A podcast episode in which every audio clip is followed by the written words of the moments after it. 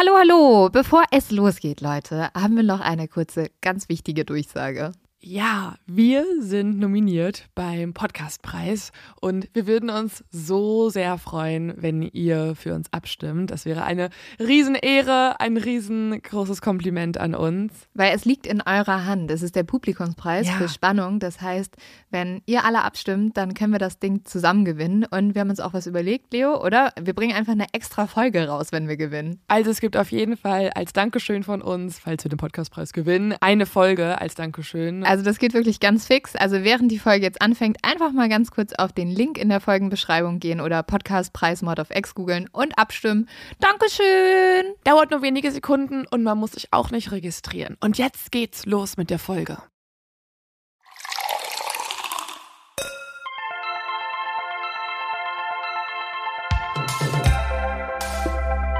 Mord auf X. Der internationale True Crime Podcast.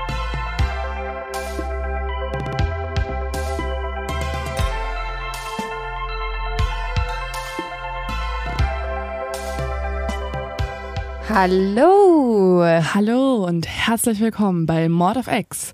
Äh, danke, dass Sie uns gewählt haben als Ihren heutigen True Crime Podcast. Als Ihren zuverlässigen True Crime Anbieter. wir danken Ihnen für Ihr Vertrauen und hoffen, dass wir Sie weiterhin begleiten dürfen durch diese bald hoffentlich endende Corona-Krise. Und ähm, ja, Ja. das ist unser Jahr hier. Die Mord of Yay. X-Partei stellt sich nun zur Bundestagswahl auf. Bitte wählen Sie uns. Apropos Coroni, ich finde es richtig lustig, dass wir mittlerweile, ich finde, dadurch, dass man die ganze Zeit aufeinander hängt in Corona-Zeiten, werden wir so eine kleine Familie. Also so aus Das Freunden. Land? Nein, nein, nicht das Land. Ja, und auch natürlich wir und die Exis und unser Land und alles. Wir Nein, sind eine Partei. wir sind eine. Partei. Nein, ich meinte eher so du, ich und deine WG, in der ich auch so halb wohne. Ja, aber ich glaube, das hat sich doch schon vorher etabliert, oder? Dass wir verheiratet sind und ähm, uns nicht scheiden werden. Außer du verlässt mich Warum scheiden wir uns denn? Also erstmal, vielleicht kriegen wir eigentlich immer noch so neue Exis dazu. Müssen wir uns manchmal vorstellen? Also müssen wir erklären, was wir tun oder so? Oder Also ich glaube, dadurch, dass wir ein True Crime Podcast sind, wissen schon die meisten Leute, was wir tun. ich weiß doch auch nicht. Das machen professionelle Leute manchmal. Ja, gut. Sagen wir mal so, hallo, ich bin Felix Lobrecht. Und das Mein ist, Name ist Tommy Schmidt und das ist der neue True Crime Podcast. denn auch Sie machen nun einen True Crime Podcast. warum, machen, warum macht Gemischtes Hack noch keinen True Crime Podcast? Ich habe das Gefühl, jeder macht gerade einen True Crime Podcast. nicht auch fest und flauschig mal einen True Crime Podcast ja. machen? Ich war ein bisschen enttäuscht, als das nicht passiert ist. Aber ich glaube, sie wollten auch nur den Hype mitnehmen. Und ja, ja. und als Polizisten so und so. Ich finde es so krass, weil, weißt du noch, als wir gestartet sind, also wir sind ja, uns gibt es ja auch noch nicht so lange, anderthalb Jahre.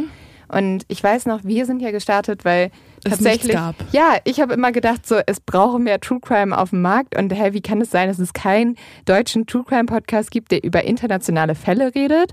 Und dann ähm, haben wir gesagt, gut, wenn, wenn es niemand macht, dann machen wir es halt. So richtig großherzig. Also, wenn wir jetzt niemand uns. möchte, dann tun wir das jetzt Und hier. jetzt finde ich so krass. Also ich freue mich auch voll, dass da so viel abgeht gerade. ich bin aber überfordert, ehrlich ja, gesagt. jeden Tag folgen auch mir privat so drei neue True Crime Podcasts. Ähm, aber auch nicht nur im Podcast-Bereich. Ich finde auch so, wenn ich auf Netflix gehe, Mhm. dann werde ich überschüttet und ich habe echt so ein, also das Gegen, nee, ich habe absolute FOMO. Ich habe wirklich FOMO im True Crime Doku Podcast Leben. Naja, man kommt halt gerade nicht mehr hinterher, ne? Oder kommt irgendjemand hinterher? Gibt es irgendjemand da draußen, der alles guckt? Und welchen Therapeuten besuchst du? Ja. Weil ich glaube, du brauchst einen.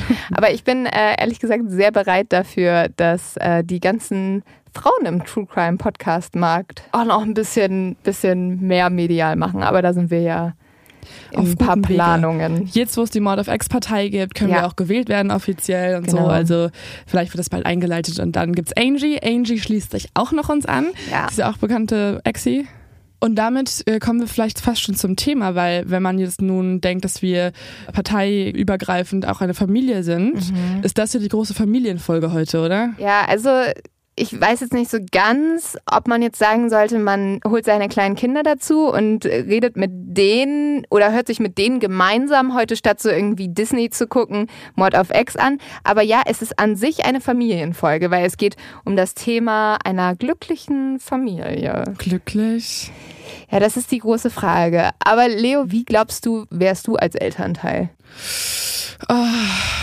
Ich glaube, sehr viele würden sagen, krieg bitte kein Kind. Ja. Weil, ähm, ich glaube, bei mir auch. Ja. Gut, wir sind, ich wollte sagen, wir sind noch Kinder, was leider auch nicht mehr stimmt. Auf Meine Antifaltencreme sagt da ganz andere Sachen. ja komm, aber wir sind trotzdem schon Kinder, wenn man bedenkt, wie viele Fehler wir machen. Ja, generell. und wenn man so bedenkt, dass ich irgendwie mir manchmal noch nicht selber Essen kochen kann und Du kannst richtig gut kochen. Ich kann mir nicht Essen kochen. Ich esse meistens zum Frühstück das, was ich abends noch ja, bestellt habe. Leo ist wirklich ein hoffnungsloser Fall. Manchmal Also- komme ich so an und bin wirklich wie so eine Mutti und bin so, hast du schon gegessen? Was hast du gegessen? Nutella? Leo, du weißt, dass Nutella kein Hauptnahrungsmittel ist. Doch. Ich liebe Nutella und Katjes. Okay, ich auf, kostenlos Werbung zu machen für Katjes. Das ist wirklich so. Das kommt immer wieder vor. Ähm, ich glaube, dass viele sagen würden, ähm, bitte hol dir kein, also hol dir kein Kind, oh Gott, da geht schon los. Hol dir bitte ein Kind. mache kein Kind, bekomme kein Kind, ähm, weil das nicht gut ist für euch beide, also nicht für das Kind. Das wird es nicht so einfach haben, auch nicht für dich. Du wirst dich oft irgendwie fragen, wo ist es jetzt wieder? Wieder vergessen irgendwo, vielleicht ist irgendwas passiert, du hast nicht aufgepasst und so. Aber ich glaube, dass ich, ähm, aber es wäre auch dumm mir zu sagen, aber ich glaube echt, ich wäre eine gute Mutter, aber vielleicht auch ein bisschen too much. Ich kann mir vorstellen, ich wäre too much, ja. weil ich bin wirklich, ich behandle meine Schwester, das wird sie, glaube ich, jetzt hier bezeugen, wie ein Kind, weil ich bin ja, immer so, ich mein Bruder auch. Es tut mir sehr schick mir leid. bitte deine Hausaufgaben, ich möchte sie überprüfen. Aber ich glaube, wir wären das gute Elternteil. Also ich wäre auf jeden Fall, glaube ich, also ich, Gibt's immer böse und gut? Es gibt schon ein strengeres Elternteil. Ja, ja. bei mir ist es, bei meinen Eltern ist es so, meine Mama ist auf jeden Fall die coole Mama, Mhm. die so Yoga macht und die, ähm, die coole Mom, die irgendwie Okay. versucht, so voll jugendlich zu sein. So Dolores von äh, Türkisch für Anfänger. Heißt die so? Dolores? Nee, ich glaube, die heißt Iris. Von Harry Potter, ganz genau. Also so wäre es mega cool, als Mutter zu sein. ja. Ähm, nee, und ähm, ich glaube, wir werden alle ziemlich ähnlich wie unsere Eltern. Das steht schon mal fest. Es ist vielleicht eine schlechte Nachricht gerade für euch, vielleicht aber auch eine sehr schöne Nachricht. Übrigens, heute, nee, es ist kein Muttertag mehr. Nee. Sonst aber verspätete Muttertagsfolge. Ja, sehr verspätet, eine Woche später. Aber ja, ich glaube, das stimmt. Vielleicht mal gucken. Wir haben ja jetzt gerade erstmal ein Baby und das ist ja Mord of X und wir kriegen bald das erste Mord of X, also das erste Exi-Baby, ne? Und Wirklich? Hat, ja, uns hat eine Exi geschrieben, dass sie, also die hat uns schon geschrieben, als sie irgendwie die Schwangerschaftstest gemacht hat und war so, ich höre die ganze Zeit euch und versuche, dass ich dadurch schwanger werde. Und ich war so, Was? hm, komische Kombi, aber okay. Und jetzt hat sie geschrieben, dass sie schwanger ist. Und äh, sie kommt sogar zur Live-Tour und sitzt in der ersten Reihe in Mannheim, hat sie gesagt. Aber sie ist irgendwie im neunten Monat. Also vielleicht müssen wir auch äh, das Kind zur Welt bringen. Vielleicht muss ich auch ein Ticket dazu buchen. Und äh, wir möchten auch, dass es mit ersten Namen Leo heißt und mit zweiten Namen Lynn und dann Oder auch noch umgekehrt. Exi. Ja. Und dann, äh, ich finde es okay, wenn auch der Name Exi auch mal irgendwie in Ja, einem ich äh, auch gut. Ausweis stehen würde Ja. von irgendwem, Ja. oder? Oder Tattoo Also wenn so. wir ja dann eine Partei sind, ich finde, wir könnten auch eine Staatsangehörigkeit werden. Warum, oder so ein Planeten finde ich auch cool. Also es geht doch, vielleicht können wir auch mal Elon Musk auch zum Exi machen und dann, Vielleicht einfach dann Weltherrschaft gucken anstreben. wir mal an, was so, also Mars würde ich, finde ich, passt auch irgendwie zu uns, oder? Ja. Übrigens, äh, Props zu 10 Minuten Pre-Talk, Leo. Okay, dann ähm, bin ich hiermit bereit für eine sehr, sehr dumme Person. War eine familienfreundliche Folge. Für eine, aber erstmal das dumme zu verbrechen. ja, ja, stimmt.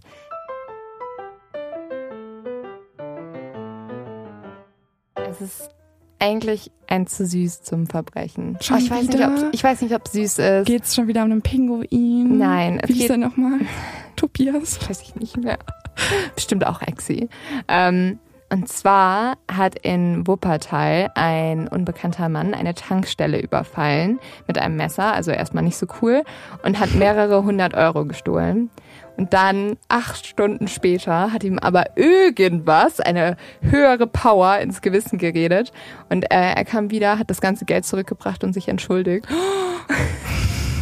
Oder die Mama saß zu Hause und war so, das bringst du jetzt sofort. Das wäre so ein richtiger Move, den meine Mutter gemacht hätte. So, du gehst ja jetzt so an, der, an dem Ohr hingezogen. Du wirst dich da jetzt entschuldigen. Aber er war ja schon älter, war ja schon Mann. Ja, oder? also Unbekannter, man weiß es halt nicht. Ne? Mhm. You don't know. Das könnte ich gewesen sein, wenn ich ein Mann wäre. Weil ich glaube, egal was ich, wenn ich, wenn ich lüge, ich fühle mich so schlecht danach. Ja, ich auch. Nein, du kannst Nein, gut ich lügen.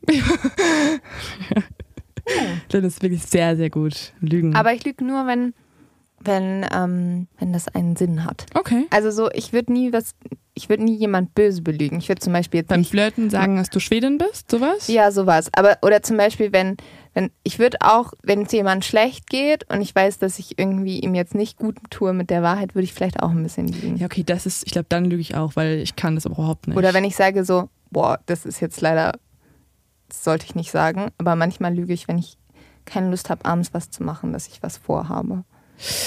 Ja, Ja. das kennt aber jeder. Ja. Also ich würde jetzt nicht sagen, Lynn, tut Also solche nie. Lügen mache ich, aber ich betrüge nicht meinen Freund und lüge ihn dann an oder sowas. Okay, Siehst du, ich bin eine gute Person. Oder ich mach, ich betrüge dich nicht und lüge dich dann an. okay. Aber ähm, ja, jetzt sind wir alle erleichtert und ich glaube, jetzt können wir mit der familienfreundlichen Folge anfangen. Ich würde es auch mal umändern. Ich würde nicht sagen, sie ist familienfreundlich, Nein, ist sie sie handelt einfach nur von einer Familie. Ja. Das ist der Unterschied in dieser Sache. Schon.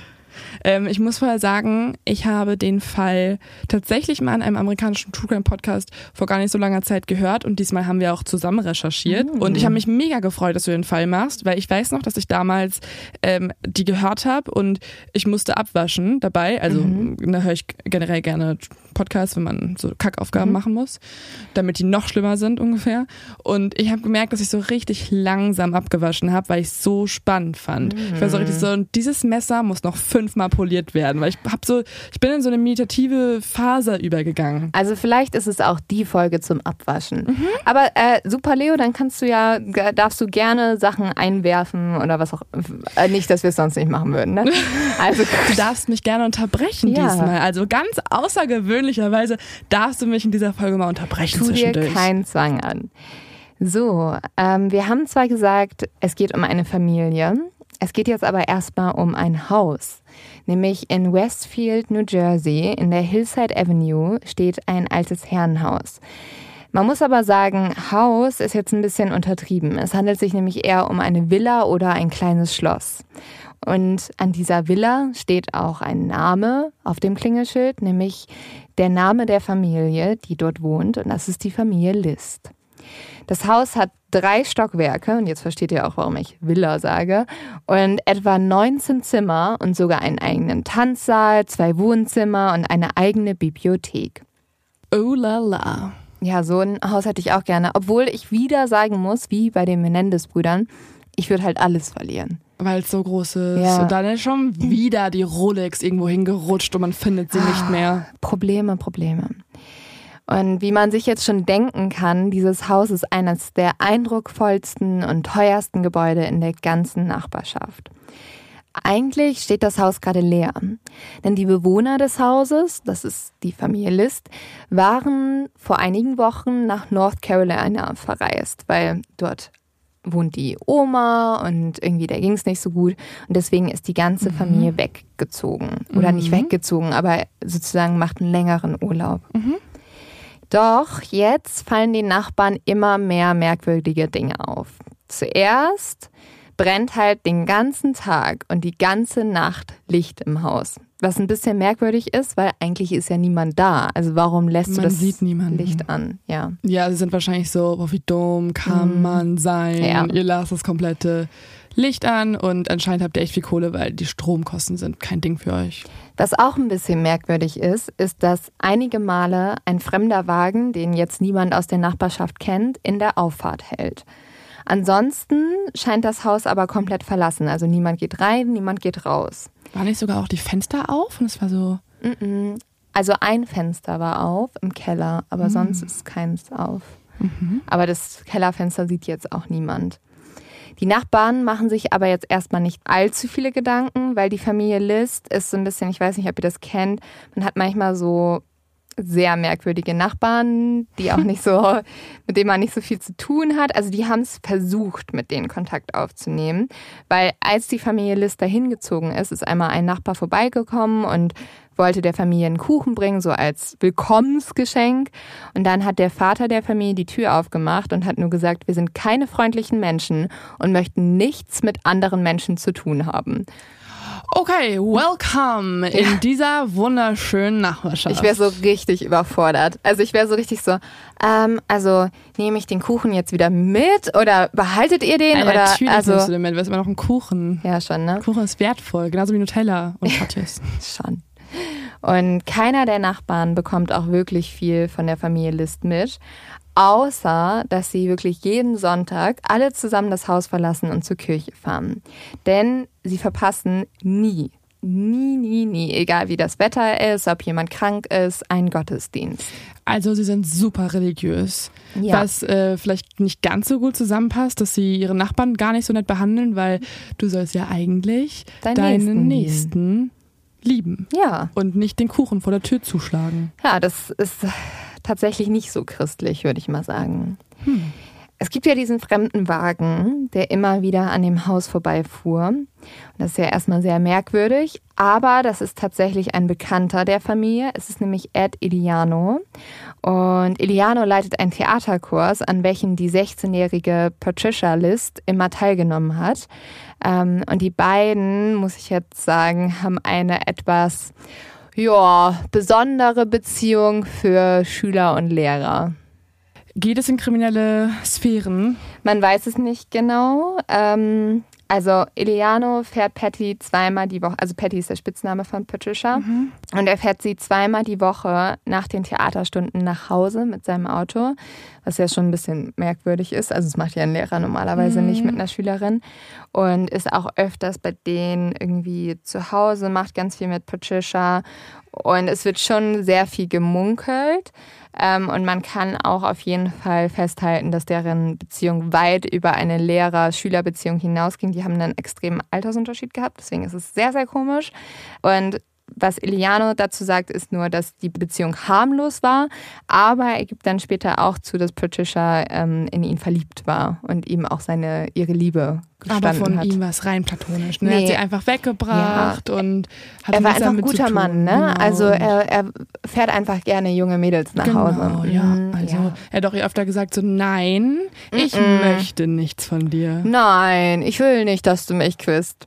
Ja gut, aber das, das kann man tatsächlich nicht genau sagen, was da passiert ist, aber wir können uns ja alle mal ein bisschen unseren Teil denken. Lass uns alle vorverurteilt sein. Okay. Ja, gut, aber du ja. fährst halt nicht als Nein, Lehrer. ich auch nicht. Boah, das sind so, das finde ich schon merkwürdig. Also meine Lehrer haben das nicht getan. So viel kann man festhalten. Boah, ich muss sagen, dass ich mit 18 relativ viel feiern gegangen bin. Es war nicht mein Lehrer, aber da war so, wir haben dann irgendwann, also von einer Freundin von mir, ist irgendwann immer der Lehrer dazu gestoßen, der 30 war. Hm. Was wir damals cool fanden, aber im Nachhinein muss ich sagen, so, wenn du als 30-Jähriger mit deinen 17-jährigen Schülerinnen rumhängst, ist nicht cool. Hm. Ja, ich kenne auch eine ähnliche Story bei ja. uns an der Schule. Also, ja. Wir hatten nie was mit dem, aber ich würde jetzt nicht sagen, dass er sich okay. nicht an mich rangemacht hätte. Und das im Nach ah. also ich weiß nicht, damals war man so, oh ja, voll nett und voll okay, aber cool. du warst 18, dann, ja. also solange es halt noch okay war. Nee, ich war 17 am Anfang. Da lief nichts, ne? Aber. Zurück zu Patricia. Ja. Merkwürdig. Auf jeden Fall, Lehrer sollten einfach nicht mit Schülern so viel rumhängen. Außer halt immer Klasse. Ja, da dürfen sie schon. Patty hat ja ein sehr vertrautes Verhältnis mit Iliano und deswegen ähm, erzählt sie ihm auch was bei ihr so los ist, was sie für Geheimnisse hat. Und Patricia erzählt Eliano vor allem eins, sie hat ganz doll Angst. Nämlich einige Tage bevor die Familie verreisen soll, sagt Patty zu Eliano nach dem Theaterunterricht, dass falls es demnächst heißen sollte, dass sie und ihre Familie länger in den Urlaub fahren, sollte Eliano sofort die Polizei anrufen. Also genau, was oh, passiert ist. Echt, genau das hat sie gesagt? Mhm. Sie hat gesagt, wenn du hörst, dass ich im Urlaub bin mit meiner Familie, oh. ruf die Polizei. Also das ist einfach nur gruselig, weil sie muss ja was richtig Schlimmes schon vermutet haben dann. Und tendenziell sollte man einfach auch vielleicht da schon die Polizei rufen, Ja. wenn sie ankündigt, dass vielleicht bald irgendwann mal die Polizei vonnöten ist. Vor, Kein ja, gutes Zeichen. auf jeden Fall. Ähm, und nicht nur das passiert, sondern Iliano fährt ja auch Patty immer nach Hause. Und einmal, als er sie nach Hause fährt, das ist ungefähr im gleichen Zeitraum, nimmt John List Jr., also der kleine Sohn von, ähm, von der Familie List, den Theaterlehrer einmal so ganz fest an der Hand und packt so den Arm und zieht ihn an ihn so ran und sagt dann, bitte, bitte, komm immer vorbei, wenn du in der Nachbarschaft bist. Und Iliano sagt im Nachhinein, er hat das so mega panisch und mit so Angst in den Augen gesagt, bitte verstehe mich, du bist hier jederzeit willkommen. Und die Sätze sind ja jetzt an sich harmlos, ne? Zu sagen, ja, komm bitte jederzeit vorbei, du bist hier jederzeit willkommen. Aber Iliano sagt so, das klang eigentlich wie, ruf die Polizei. Also so, so ein Hilfeschrei. Und Boah. Eliano ist dann weggefahren und er sieht aber im Rückspiegel noch, wie jemand ihn durch die Gardinen böse beobachtet. Wie, wie jemand. Sieht er, dann wisst ihr vielleicht, wer es ist? Nein, er sieht nur eine Person hinter den Gardinen. Ah, so ein Schatten einfach. Also mega gruselig. Aber Iliano denkt sich nichts dabei. Keine Ahnung warum. Also ich hätte schon ein bisschen, würde mir ein bisschen Sorgen machen. Und er denkt sich auch nichts dabei, als er am 9. November 1971 von der Familie List einen Brief erhält, in dem der Vater der Familie erklärt, Patricia könne für einige Zeit nicht zum Unterricht kommen, denn die Familie müsste jetzt sich um die kranke Oma in North Carolina kümmern. Und er findet das zwar so ein bisschen merkwürdig, aber ist so, hm, Das ist ja kein Urlaub per se, deswegen ist es schon wieder okay. das, also sie gucken ja, sie besuchen ja die Oma, das ist halt ne? eine, Auf ja, eine Arbeit quasi, also ein anderer Job woanders. Das ist kein Urlaub. ja. Aber was er dann tatsächlich macht, als Patricia länger nicht zum Unterricht erscheint, ist, dass er einmal zum Haus der Familie fährt. Und nicht nur einmal, sondern mehrmals. Das beobachten ja auch die Nachbarn. Und er klopft, er klingelt, er guckt irgendwie so ein bisschen durch die Fenster, aber er sieht nichts. Und dann merkt er ja überall das Licht an und er denkt sich, ach okay, ja gut, vielleicht ist die Familie einfach schon wiedergekommen und ich habe es nicht mitbekommen. Und deswegen fährt er erstmal wieder und denkt sich nichts dabei. In der Nacht vom 5. Dezember beschließt Iliano dann aber, dass er mehr machen muss. Also gute Entscheidung, Iliano, nachdem du 10.000 Momente hattest, wo du mehr machen konntest. Und er geht jetzt um das Haus herum und findet ein offenes Fenster, das so, so ein Kellerfenster sozusagen. Durch dieses Fenster steigt er dann in das Haus ein und will jetzt schauen, ob alles in Ordnung ist. Als allererstes fällt ihm auf, dass es eiskalt in dem Haus ist. Mhm. Das hatte ich noch in Erinnerung. Mhm. Also super, super kalt. Keine Heizung kann an sein oder irgendwas. Und sehr, sehr gruselig. Ja. Im Haus läuft lautstark klassische Kirchenmusik. Ganz laut einfach. Super Die laut. ganzen Wochen über ist es so gruselig. Und er schleicht jetzt durch dieses Haus. Überall ist diese super gruselige Kirchenmusik. Und er findet aber erstmal keine Spur der Familie. Er ist kurz so schlafig und äh, ist das hier gerade ein Albtraum? Ist das Mhm. ein Horrorfilm? ist auf jeden Fall mein nächster Albtraum. Und jetzt kommt Eliano in den Tanzsaal. Es ist stockdunkel in diesem Saal und das Einzige, was man sieht, ist der Mond, der durch das Fenster leuchtet. Und dieser Mond erstrahlt jetzt vier Leichen, welche nebeneinander aufgereiht auf dem Boden liegen. Und diese Leichen wurden in der Form eines Kreuzes positioniert. Nein, Mhm. das wusste ich auch nicht. Oh mein Gott. Also der schlimmste Albtraum, den du dir vorstellen kannst. Und Iliano erkennt jetzt auch sofort einen der Körper wieder, nämlich eine junge Frau, die sich in der Fötusposition zusammengerollt hat. Es ist Patty. Er ist jetzt komplett schockiert und er flieht aus dem Haus. Er kann nicht glauben, was er gerade gesehen hat und er hat jetzt aber auch Angst, weil, und das kann ich ein bisschen nachvollziehen, Iliano denkt jetzt, wenn er jetzt der Polizei sagt, hey, ich bin nachts in dieses Haus eingestiegen, ähm, habe da vier Leichen gefunden und ach ja, mit, mit, der, mit dem jungen Mädel hatte ich so eine bisschen eine komische Beziehung. Freundschaft. Ja, eine auf wir waren Freundschaft. sehr gut befreundet.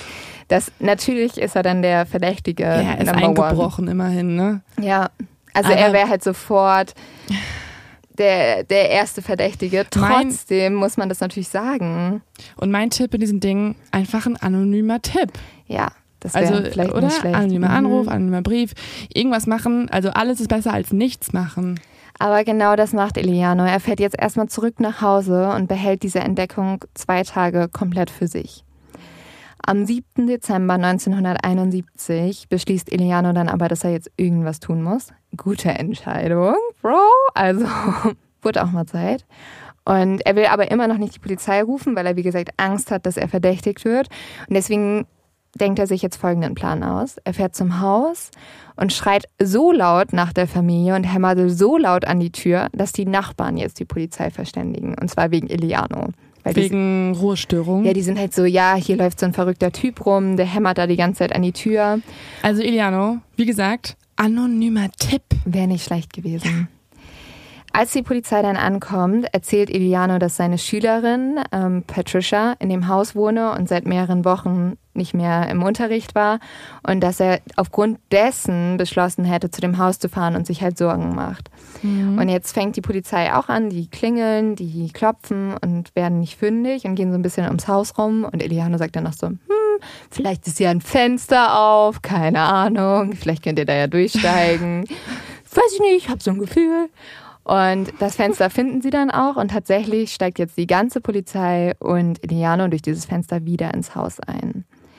Sie machen jetzt das Licht an oder teilweise ist das Licht ja auch an und überall hört man auch wieder diese laute Kirchenmusik, also die läuft einfach die ganze Zeit.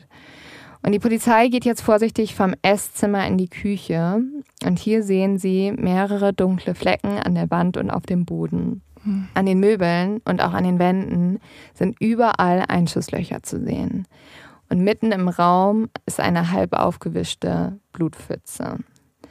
Ansonsten muss man aber sagen, ist dieses Haus total merkwürdig aufgeräumt. Also in der Küche stehen sogar noch so abgewaschenes Geschirr, also das gerade so frisch sozusagen abgewaschen wurde. Also es ist irgendwie so, eine, so ein ganz komischer Kontrast. Alles ist total sauber hingelegt und dann hast du aber überall diese Blutspritzer drin. Hm, Aber man kann doch auch feststellen, dass schon länger niemand mehr da war, oder? Mhm. Genau, feststellen kannst du es nicht, aber du kannst es halt dadurch vermuten, dass es sehr kalt ist und Hm. Und ja auch keiner gesehen wurde. nee, genau, und dass halt die Nachbarn niemanden beobachtet haben.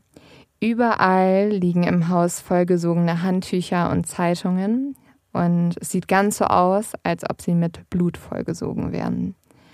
Und auf den Dielen sieht die Polizei auch so lange Blutschleifspuren. Diesen folgen sie jetzt und gelangen dadurch in den Eingangsbereich des Hauses. Hier ist nichts zu sehen, also keine Blutspuren oder irgendwas, aber es riecht ganz, ganz schrecklich nach Tod und Verwesung. Als die Polizei dann weitergeht, kommen sie zum Tanzsaal. Und hier, wie es auch schon Eliano entdeckt hat, liegt in einer Ecke des großen Raumes ein Mädchen, zwei Jungen und eine Frau. Und alle Leichen liegen auf Schlafsäcken und sind so ganz fein säuberlich nebeneinander angeordnet. Die Kinder alle unten und die Frau so quer dazwischen. Und dadurch bildet sich halt dieses Kreuz. Und bei der Frau, die trägt nur ein Nachthemd, das wurde hochgeschoben. Die Kinder waren jedoch alle voll angezogen. Also die Jungen, die beiden Jungs, die trugen sogar noch ihre Mäntel. Was natürlich irgendwie total merkwürdig ist, dass die da in so einem Mantel liegen. Die sind übrigens auch voller Maden, weil die Oh. Leichen da halt schon länger liegen. Oh, das ist das schlimmste Szenario aller Zeiten. Was sehr merkwürdig ist, ist, dass alle Gesichter aller Leichen mit so Geschirrtüchern verhüllt wurden.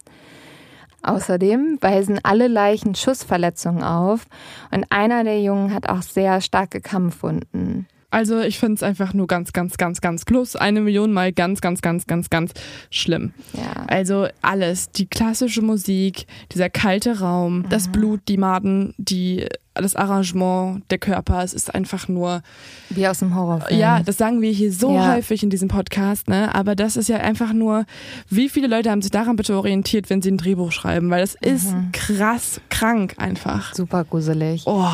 Und dadurch, dass die Körper so aufgequollen sind und voller Maden sind, kann man halt schon feststellen, dass die Tat bereits vor einigen Tagen passiert ist und nicht frisch ist. Tagen oder schon noch länger? Ja, also die Polizei sagt jetzt erstmal so, ja, es ist halt nicht gestern passiert, aber wann genau wissen sie auch nicht. Aber sie vermuten, das ist zumindest ein paar Tage, wenn nicht sogar Wochen her. Mhm. Die Polizei fordert jetzt sofort Unterstützung an und sie fangen an, das ganze Haus zu durchsuchen. Und jetzt werden sie nochmal fündig. Es gibt nämlich ein ausgebautes Dachgeschoss und hier gibt es eine Abstellkammer. Und als sie diese Abstellkammer öffnen, fällt ihnen eine weitere Leiche entgegen. Und zwar ist es eine ältere Frau, welche mit dem Rücken auf dem Boden liegt. Die Beine sind weit gespreizt und so ein bisschen seltsam verdreht. Aber das scheint daran zu liegen, dass sie halt auf die Knie gesunken ist, als sie erschossen wurde und dann rückwärts zusammengekippt ist. Und deswegen sind ihre Beine so verdreht. Und auch diese ältere Frau hat ein Geschirrtuch über dem Gesicht liegen. Und als die Polizei jetzt das Tuch wegzieht, sehen sie, dass sie eine Schusswunde im Gesicht hat. Jetzt kommt ein Arzt aus der Nachbarschaft vorbei, um die Opfer zu identifizieren. Und das kann er auch. Die Leichen sind nämlich einmal Patricia List, 16 Jahre alt, ihr Bruder John Jr., 15 Jahre alt, ihr anderer Bruder Frederick, der ist 13 Jahre alt, die Mutter der Familie, Helen List, die ist 45 Jahre alt und die Schwiegermutter, Alma List, die ist 85 Jahre alt. Eine Person fehlt. Ja, wer fehlt denn, Leo? Ja, der Vater. Ja, genau. Ähm, die ganze Familie List liegt nämlich da, ermordet, außer der Familienvater John Emil List. Der 46-Jährige ist nirgendwo zu finden. Also die Leiche liegt nicht im Haus, aber niemand weiß auch, wo er ist. Und man kann natürlich vermuten, ja. dass er jetzt nicht gerade irgendwie alleine zu der Oma gefahren ist und beziehungsweise seine Mutter liegt ja auch oben. Ja, also natürlich ist es erstmal auffällig, aber die Polizei hat jetzt erstmal einen ganz anderen Tatverdächtigen. Emilio. Ja, weil der war ja schon irgendwie verdächtig, dass er alles wusste. Außerdem musste der ja auch mega schauspielen jetzt, oder? Ja. Weil er wusste ja schon ganz genau, was für ein krankes Szenario Oh, ihn erwartet. eine Leiche. Oh mein Gott, das ist ja ein Kreuz. Ja, genau. Und ich glaube, das hat er nicht so gut gemacht und deswegen ist die Polizei so, ja, das ist jetzt erstmal, den schauen wir uns als erstes an. Trotzdem durchsuchen einige Beamten noch das Haus. Jetzt macht die Polizei nämlich eine Entdeckung. Sie gehen nämlich ins Arbeitszimmer von John List und hier finden sie mehrere Briefe, die alle auf den 9. November 1971 datiert sind. Das sind erstmal ganz viele Kopien von Entschuldigungsschreiben, warum die Kinder nicht zur Schule kommen können, weil sie halt nach Kalifornien gefahren Oh. sind, was sie ja offensichtlich nicht sind. Außerdem findet die Polizei zwei Waffen, eine halbautomatische und einen Revolver und dazu die passende Munition. Daneben liegen mehrere Scheckbücher, Sparbücher und Steuerunterlagen. Und was die Polizei hieraus schon erkennen kann, John List war hoch verschuldet. Daneben liegen auch noch sechs Briefe. Fünf für den Arbeitgeber von John List und einen Brief an Eugene A. Rehwinkel, den Pfarrer von der Kirchengemeinde, in welcher List war und auch die ganze Familie, wo die ja jeden Sonntag hingefahren sind. Und äh, ich lese euch mal einen Teil vor.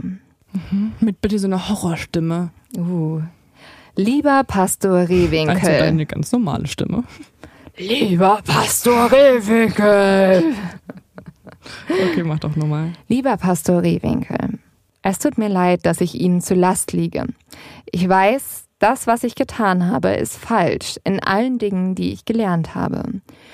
Und alle Gründe, die ich Ihnen geben werde, werden nicht ausreichen. Ich gebe mich jetzt in Gottes Hände.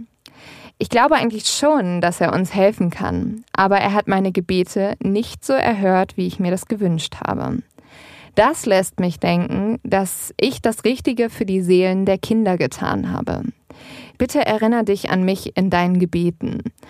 Ich habe nur Angst, meinen Frieden mit Gott nicht zu schließen. Aber er wird meine Sünden vergeben, weil Jesus für uns alle am Kreuz gestorben ist. Also, wie wir aus diesem Ausschnitt ja schon ein bisschen entnehmen können, hat ähm, John List anscheinend, Seine Familie ermordet. ja, und Aus guten Gründen, wie er selber sagt. Also er wollte ja anscheinend ihre Seelen retten. retten und denkt, das ist alles voll fein mit Gott, weil Jesus Ja. und so. Also ich finde, wenn man diesen Brief liest, dann hat natürlich die laute Kirchenmusik und auch diese Anordnung des Kreuzes Mhm. auf einmal eine ganz andere Bedeutung und man kann sich schon vorstellen, dass hier auf jeden Fall irgendwie Glaube eine Rolle gespielt hat. Ja, eine Riesenrolle, beziehungsweise es ist ja eher so eine Art Opferdarbringung schon fast. Ja, bevor wir uns aber damit beschäftigen, warum John List seine ganze Familie umgebracht hat, wollen wir natürlich erstmal wissen, was ist passiert. Mhm. Also wir wissen ja überhaupt nicht, wie, was, warum. Wo ist er? Ja, das auch nicht. Ähm, aber was jetzt erstmal super spannend ist, in diesem Brief hat John List auch genau beschrieben, wie er vorgegangen ist, ah. als er seine Familie umgebracht hat. Das würde ich euch jetzt auch einmal erzählen. John List hat nämlich schon sehr lange geplant, diese Morde zu begehen. Er ist sogar einen Monat vor der Tat bereits zur Polizeistation gegangen und füllte dort Dokumente aus, um seine Handwaffe registrieren zu lassen. Das ist super merkwürdig übrigens, weil das musste er nicht machen. Er hatte schon zwei registrierte Waffen. Ja, es scheint so ein bisschen so, als wollte John List einfach seine Fingerabdrücke da lassen, weil eigentlich gibt es keinen Grund, dass er das gemacht hat. Es ist auch so richtig so, wie so, als wäre er hingegangen, wäre so gewesen, so, äh, ja, also ich habe vor, Mord zu begehen. Wollen Sie meine Fingerabdrücke? Wollen Sie vielleicht auch noch so Fotos von mir, wie ich so mich Aber, verkleiden könnte? Also wollte er sich eigentlich dann stellen auf gewisse Art und Weise? Oder, oder ist er einfach so super korrekt und denkt sich so, ja, okay, der Mord ist jetzt schon irgendwie ein bisschen gegen das Gesetz, aber immerhin benutze ich keine illegale Waffe dabei. Also ich bin immer noch einigermaßen legal. Also ich verstehe es nicht so richtig. Was ist seine Motivation? Mm, ich glaube, er wusste nicht so ganz, was kommt nach dem Mord.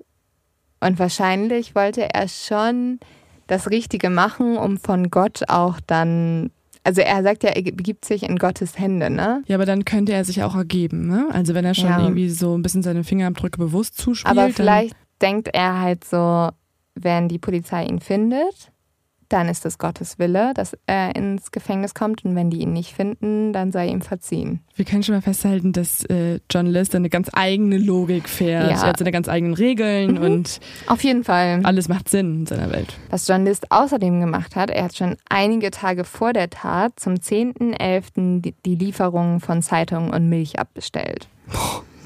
Außerdem war er zur Bank gegangen und hat schon vorbereitet, dass er bald das ganze Geld abheben kann. Also er wäre super organisiert. Er hat ja auch nach der Tat immer weiterhin noch diese Briefe geschrieben. Mhm. Das heißt, er hat ja wirklich dann noch mal ein paar Tage auch verbracht und sich ein bisschen ja. drauf eingestellt und war so, ja gut, das sind jetzt halt die Aufgaben, mit denen ich so leben muss. Mhm. Boah. Am 9. November hat jetzt John List alles vorbereitet, was er vorbereiten musste, um seine ganze Familie zu ermorden. Die drei Kinder verlassen morgens alle das Haus, um zur Schule zu gehen. Und List sitzt jetzt in seinem Arbeitszimmer und wartet einfach nur. Er wartet darauf, dass seine Kinder weg sind. Sitzt da auch in so einem Sessel und lächelt so böse in der Dunkelheit. Oh ja, genau so stelle ich mir das vor. Und hat ganz laut Kirchenmusik wahrscheinlich oh. an. Spielt danach noch so eine Orgel, weil das kann er auch aus irgendeinem Grunde. Bestimmt. Dann, nachdem er gehört hat, dass die Tür zugefallen ist, geht John List die Treppe runter zu seiner Frau, die jetzt in der Küche gerade sitzt und frühstückt. Die trägt ein rotes Satin-Nachthemd und einen Bademantel und isst gerade einen Toast. Und John List schleicht sich jetzt von hinten an sie heran und schießt ihr in den Kopf. Obwohl Helena List dadurch wahrscheinlich schon gestorben ist, sieht die Polizei später, dass John List ganz viele Schüsse abgefeuert hat. Wahrscheinlich, weil er ein bisschen nervös war, weil das auch sein erster Mord ja war. Und deswegen hat er mehrmals auf sie noch geschossen. Auch noch von hinten, so feige, ne? Also Hauptsache irgendwie, sie sieht noch nicht mehr, dass ihr ja. eigener Mann sie tötet, meine Güte. Danach geht John List jetzt in den dritten Stock. Hier wohnt seine Mutter. Und auch seine Mutter steht gerade in der Küche und isst eigentlich gerade ein Brot. Und äh, sie fragt jetzt John erstmal, was, was hat es mit dem Lärm auf sich? Also das ist jetzt auch so ein bisschen der Vorteil von John, weil das Haus so groß ist, hat sie halt irgendwie nur was Dumpfes gehört, aber sie weiß nicht genau, was ist das. Und ich will ja nicht zu nahe treten, aber vielleicht ist auch, weil sie ja schon eine alte Frau ist, vielleicht auch, sie ist nicht mehr so aufmerksam. Ja, aber ähm, ich glaube, Johns Mutter hatte noch ganz schön viel Macht über ihn. Mhm. Äh, da kommen wir später zu. Aber wir hatten das ja öfter schon, dass Serienmörder sehr dominante Mütter haben. Mhm. Das ist hier auch der Fall. John antwortet seiner Mutter jetzt gar nicht, sondern er schießt ihr einfach direkt ins Gesicht. Er hat eigentlich vor, ihre Leiche ins Erdgeschoss zu tragen, also zu Helena List, aber sie ist zu schwer. Deswegen zieht er sie stattdessen in die Abstellkammer und dann versucht er das Blut mit Zeitungspapier und einem Küchentuch aufzuwischen. Jetzt schleift er seine Frau Helena von der Küche in den Tanzsaal, dadurch gibt es diese Schleifspuren. Und seine Kinder sind jetzt immer noch in der Schule, als List anfängt, alles für ihren Tod vorzubereiten.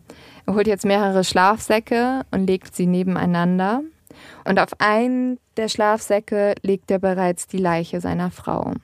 Über ihr Gesicht packt er dann ein Küchentuch, damit er sie nicht weiter sieht.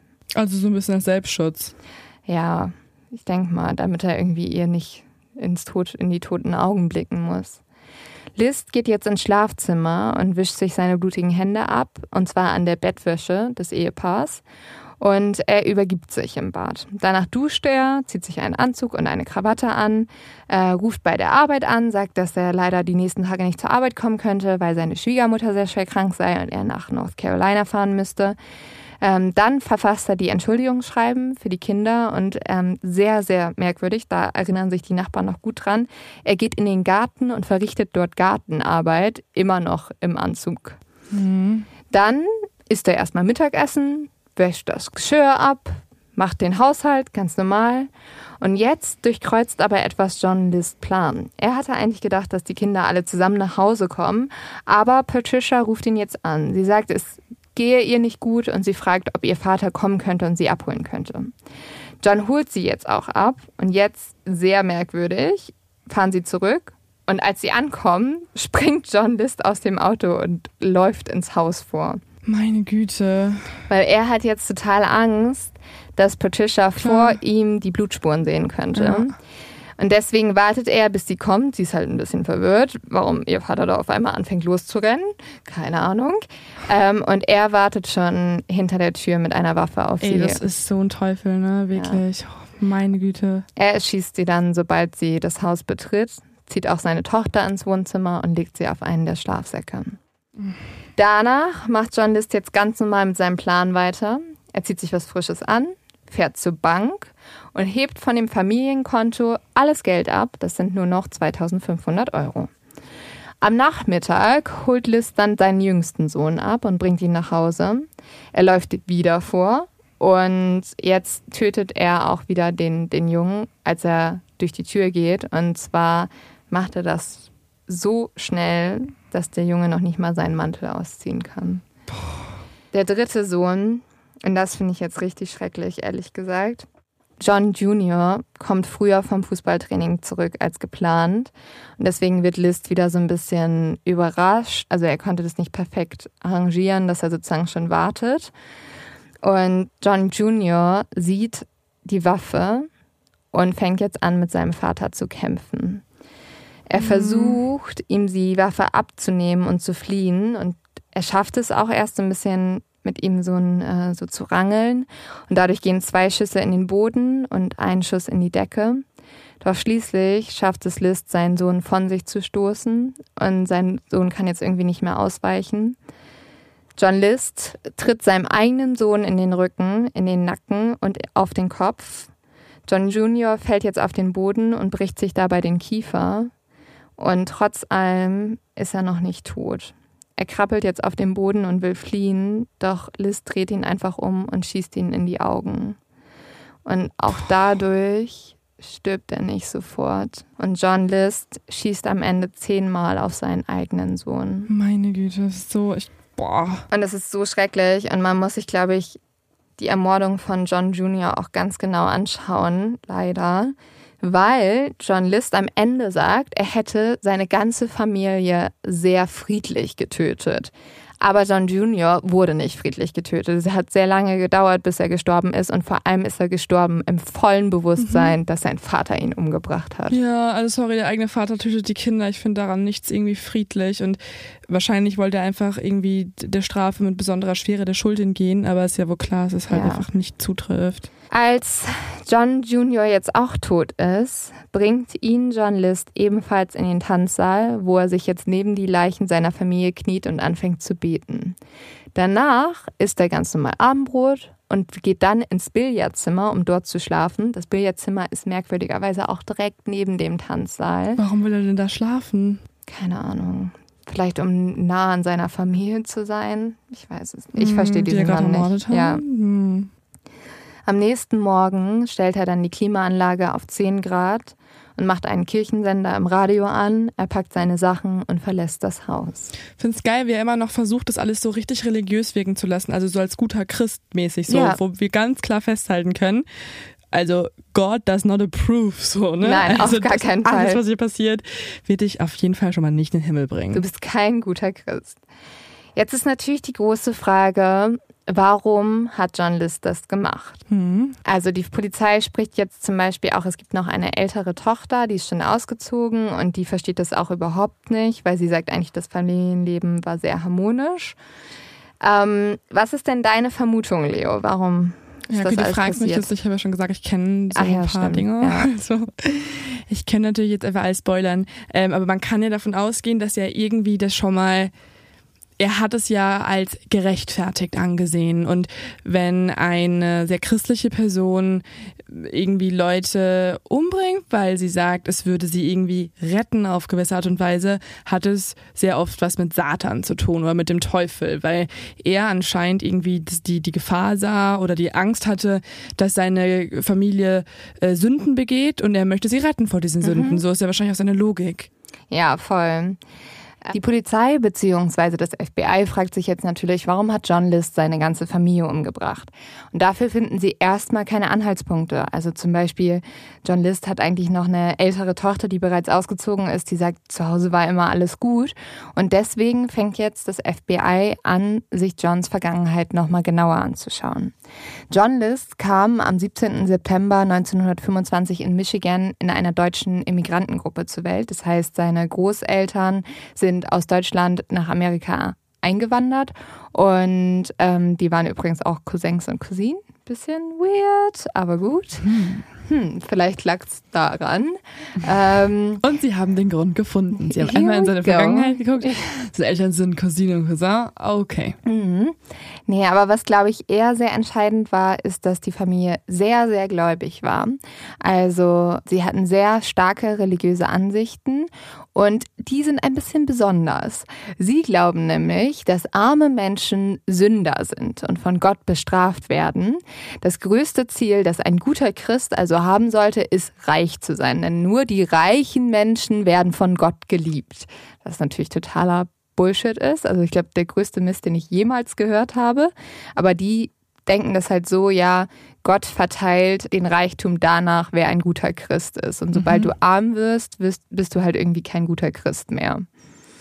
Und aufgrund dessen, weil die Familie möglichst viel Geld machen will, lässt Johns Vater ihn auch immer im Wohnzimmer schlafen und das obere Stockwerk, wo eigentlich sein Zimmer war, wird vermietet, damit die noch mehr Geld haben. Und wenn ihr jetzt schon denkt, hm, nicht Vater des Jahres, ähm, habe ich noch einen Punkt, wo man auch so denkt, äh, nicht cool, wenn das dein Dad macht. Johns Vater nennt ihn nämlich immer nur The Boy.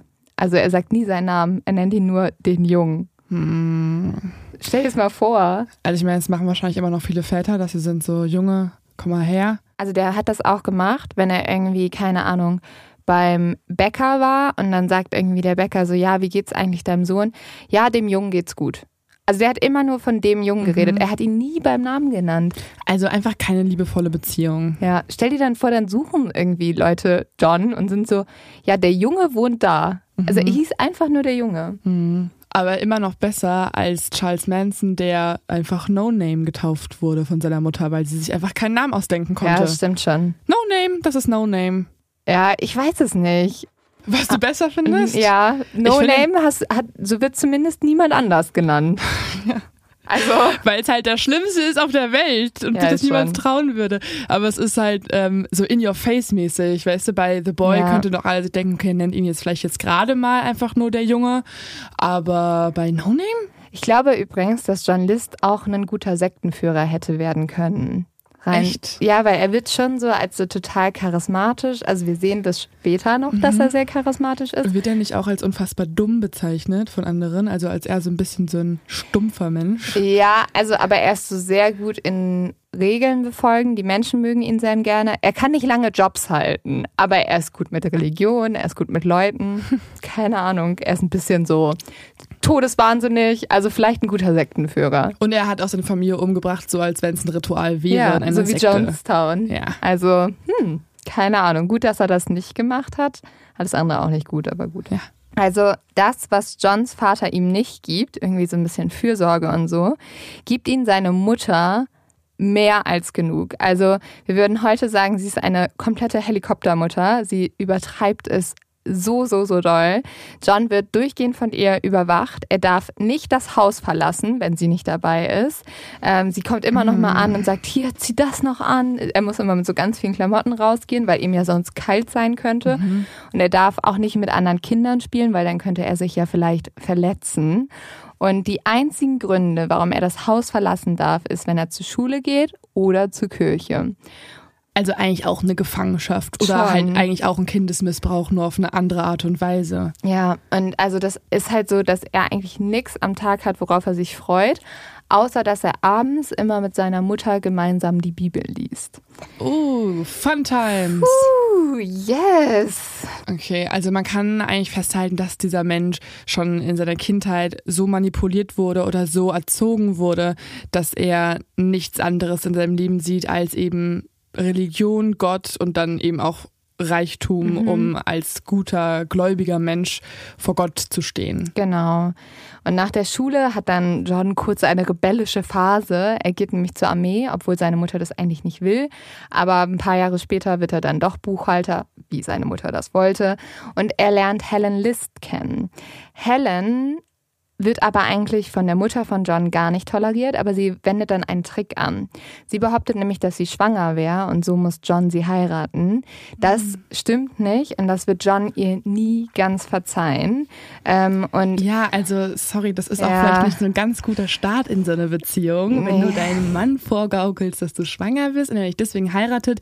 Hm, und dann bist du so, ah, Seiten. upsi, nee, doch nicht, sorry, kleiner Fehler. Also was machst du halt dann, ne? Fehlgeburt vortäuschen. Ja, wahrscheinlich. Einfach einfach nicht gut. Nicht Auch machen. Nicht gut. Überhaupt Tipp, nicht. Mod nee. of X, Tipp von der Partei Mod of X, bitte dieses Vorgehen unterlassen. Ja, und Helen geht's auch irgendwie nicht so gut, nachdem sie die Kinder bekommen hat. Sie wird nämlich schwer depressiv und alkoholabhängig und ähm, sie ist auch nicht christlich, was ja nicht schlimm ist, aber für John ist es natürlich super schlimm, weil er sagt jetzt, seine Frau ist irgendwie dem Teufel verfallen, sie ist alkoholabhängig, sie glaubt nicht an Gott und dann hat sie ihn auch noch betrogen, also nicht betrogen, aber sie hat ihn halt belogen. Mhm. Aber John beschwert sich auch nie und die zwei äh, streiten sich nie, die fangen eher an so eine Beziehung aufzubauen, wo sie einander ignorieren. Also sie schlafen auch nicht mehr in den gleichen Zimmern.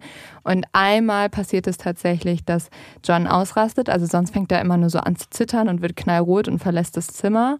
Und einmal schmeißt er aber den ganzen Küchentisch um, weil er so sauer ist und dann dreht sich Helen einfach um und geht. Man kann halt daraus so ein bisschen sich denken, dass sich vielleicht bei ihm auch einfach super viel Wut angestaut hatte und er das halt nie so rausgelassen hat. Aber mhm. deswegen musst du trotzdem nicht deine Familie umbringen, John. Ähm, 1969 wird Helen dann mit Syphilis diagnostiziert und sie wird jetzt zum Pflegefall und John muss sich super viel um sie kümmern, was ihn auch extrem stört. John ist auch so ein ganz besonderer Charakter. Ihm ist ja sehr, sehr wichtig, dass er nach außen reich und wohlhabend scheint. Er verliert aber immer wieder seinen Job. Du hast ja schon gesagt, dass er so ein bisschen dümmlich ist und deswegen kann er halt nie lange einen Job halten. Er kauft jetzt aber dieses riesige Haus und zwar kann er das nur, indem er eine Hypothek aufnimmt vom Geld seiner Mutter. Und die stellt als Bedingung, dass er das machen darf, ähm, dass sie im Haus mit einzieht. Und damit hat er halt auch wieder diese Mutter, die ihn so total kontrolliert. Und ehrlich gesagt, bis er die Mutter umgebracht hat, muss er noch jeden Abend mit ihr in der Bibel lesen. Äh, also er muss jeden können Morgen... Mütter ihre Kinder in Ruhe ja, lassen, bitte? Er muss jeden Abend noch hochgehen und mit ihr ähm, in der Bibel lesen. Schon. Oh. Ja. Ähm, und John verrät aber seiner Familie nicht, dass er seinen Job verliert. Und er macht es einfach so, dass er sechs Monate lang jeden Morgen im Anzug aus dem Haus geht, zum Bahnhof fährt, sich da hinsetzt und Zeitung liest und abends wieder nach Hause fährt und so tut, als wäre er bei der Arbeit gewesen. Und das Geld, das er angeblich verdient, holt er immer vom Sparbuch seiner Mutter, ohne dass die das weiß. Also man muss einfach, das ist ja wirklich dieses Muster, ne? Ich habe ja schon öfter auch, oder wir haben ja schon öfter mhm. mal in die Richtung recherchiert, äh, wo Familienväter ihre Familie töten oder ihre Partner töten und nicht weitermachen wollen mit dem vorherigen Familienstand. Mhm. Und es ist so oft, dass die Leute einfach in einer Zwickmühle sind und einfach nicht fähig sind, da so rauszukommen, was ja. natürlich dann auch nicht Mord irgendwie ermöglicht, weil dann bist du halt verfolgt vom FBI und irgendwann vielleicht hinter Gittern, hoffentlich. Du kannst dich halt auch trennen, ne? Sorry, sollte, du kannst ja, genau, dich trennen. aber es geht wahrscheinlich jetzt gegen seine Religion, er ja. darf sich nicht scheiden lassen und so weiter, er darf nicht seinen Job verlieren. Aber dieses typische Muster zieht sich immer wieder durch, durch all diese Fälle. Ja, er kann halt sich nicht eingestehen, dass er sozusagen nicht der tolle Familienvater ist, der alle versorgen mhm. kann oder so. Das, dass halt also, nicht alles ja. perfekt ist. Ja, das ist halt für ihn super schwierig und es geht immer so weiter. Also er kriegt dann immer wieder Jobs, weil er sich ja auch gut verkaufen kann und verliert die immer wieder. Und ähm, das Geld auf dem Konto seiner Mutter wird immer, immer weniger. Und jetzt kommt noch ein weiteres Problem dazu. Seine Kinder fangen jetzt an, sich gegen die strengen Regeln aufzulehnen. Und vor allem Patricia, also die Tochter, sie trägt nämlich modische Sachen, sie raucht. Oh und Leo, jetzt halte ich fest, sie hat Interesse am Theater. Nein. Und alle Menschen, die Theater spielen, die sind Satan verfallen für John. Also bitte? die sind. Äh, ja. was, was passiert mit Menschen, die Podcasts machen? Die sind wahrscheinlich, die, die sitzen in der Hölle und nehmen sind, da auf. Die sind der ja. Satan höchstpersönlich. Also er fand es einfach nicht cool, dass sie im Theater ist. Ja, also für ihn war so Kunst an sich war halt irgendwie ein Werk des Teufels. Oh Gott. Und für John ist das jetzt der Beweis dafür, dass er nicht nur seine Frau verloren hat, sondern auch seine Kinder. Und wenn er jetzt nicht eingreifen würde und einen radikalen Schritt machen würde, dann würden alle in der Hölle landen. Und er sieht jetzt überall dafür Anzeichen. Also unter anderem Charles Manson, über den wir eben geredet haben, mhm. ähm, fängt mit dieser Helter-Skelter-Bewegung an und dass die das überall hinschreiben und so. Und da glaubt er jetzt, dass wirklich Satan die Welt übernehmen wird wird. Dann liest er Zeitung und in der Zeitung steht, dass The Exorcist das beliebteste Buch des Jahres ist. Und da ist er so, okay, der Teufel hat es geschafft. Er übernimmt die Menschen. Und dann gibt es noch so ein paar andere Sachen, dass irgendwie zum Beispiel, es gibt so eine Schulreform, dass man nicht mehr in der Schule beten muss. Und das sind alles so Sachen, wo er so denkt, okay, der Teufel wird auf Erden wandeln. Fand es eine interessante Vorstellung, dass John, also wenn John List im ähm, 21. Jahrhundert leben würde, nicht 1960 und merkt, dass einfach die ganze Welt True Crime Podcast hört und alle uh. Frauen so auf dem Weg zur Arbeit so, dann wird ja umgestochen. Und alle Leute so, bitte macht brutalere Morde, bitte, bitte macht mehr Teufelssachen. Und so 13-jährige Kinder kommentieren, können wir zu eurer Show kommen, wo Leute ermordet werden? Also ihr erzählt doch, also es werden keine Menschen bei uns ermordet, wo ihr beschreibt, wie Leute ermordet werden und äh, John List ist einfach nur am Verzweifeln. Und ja, ich glaube, also gerade gerade hätte John List die schlechteste Zeit überhaupt. Also uns hat neulich ein Mädchen geschrieben, was ich sehr süß fand, dass ähm, sie im Religionsunterricht eine Präsentation darüber gehalten hat, dass wir Vorbilder sind, was wir auch sind. Aber mm. sie meinte, es war voll süß, weil sie meinte dann so, ihre Religionslehrerin war so erst zuerst so, ähm, zwei Frauen, die über Mord reden, was daran ein Vorbild? Und dann hat sie gesagt, dass es voll wenig Mädels und Frauen in den Medien gibt, die halt irgendwie so guten Inhalt machen und starke Meinungen haben. Und dann fand ich das sehr süß und ich fühlte mich sehr bekommen. Und dann, dann hat sie auch noch gesagt, dass ihre Religionslehrerin ihr dann zugestimmt hat. Also Leo, wir sind religionsmäßig approved. Wir sind Inhalt, haben wir das schon mal festgehalten. Und starke Frauen mit Meinung. Religion. Und John List, nimm das, okay? So, take it. Also gut, ähm, zurück zum Fall. Ja, also und um sich jetzt noch mehr zu überzeugen, dass wirklich seine ganze Familie ruiniert ist, erlaubt John List Patricia jetzt eine Party zu schmeißen. Und zwar an dem Feiertag, den er am allermeisten hasst, Welcher glaubst du ist das, Leo? Halloween. Ja, genau. Ähm, Patricia darf jetzt eine Halloween-Party schmeißen im Tanzsaal und sie darf all ihre Theaterfreunde einladen.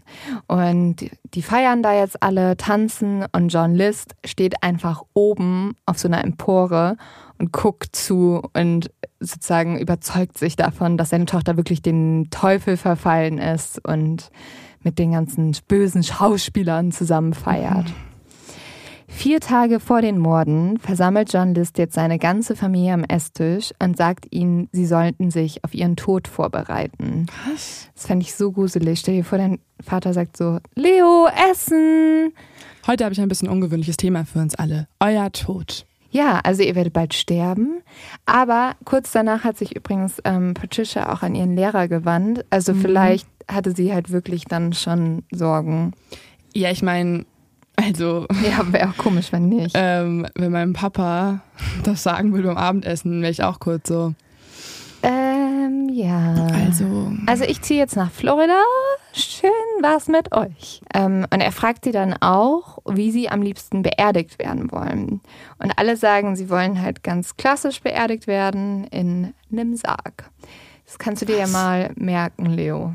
Aber, also, ich verstehe es nicht. Ja. Ich würde es doch nicht dann noch beantworten. Ja, keine Ahnung. Vielleicht dachten sie so, weißt du, wir reden ja auch manchmal darüber. Was halt, wäre, wenn? Ja, was wäre, wenn? Mhm. Ich möchte gerne ins Meer verstreut werden. Okay. Um es hier nochmal festzuhalten, falls mich morgen ein Auto überfährt. Kurz danach bringt John jetzt seine ganze Familie um. Er sagt später, dass der Grund dafür war, dass unter all den Umständen, also zum Beispiel, dass seine Tochter Theater gespielt hat, dass seine Frau Alkoholikerin war, dass er kein Geld hatte, für seine Familie es nicht mehr möglich gewesen war, ein gutes christliches Leben zu führen. Und er glaubte, dass nur dadurch, dass er alle umbringt, sie in den Himmel kommen konnten.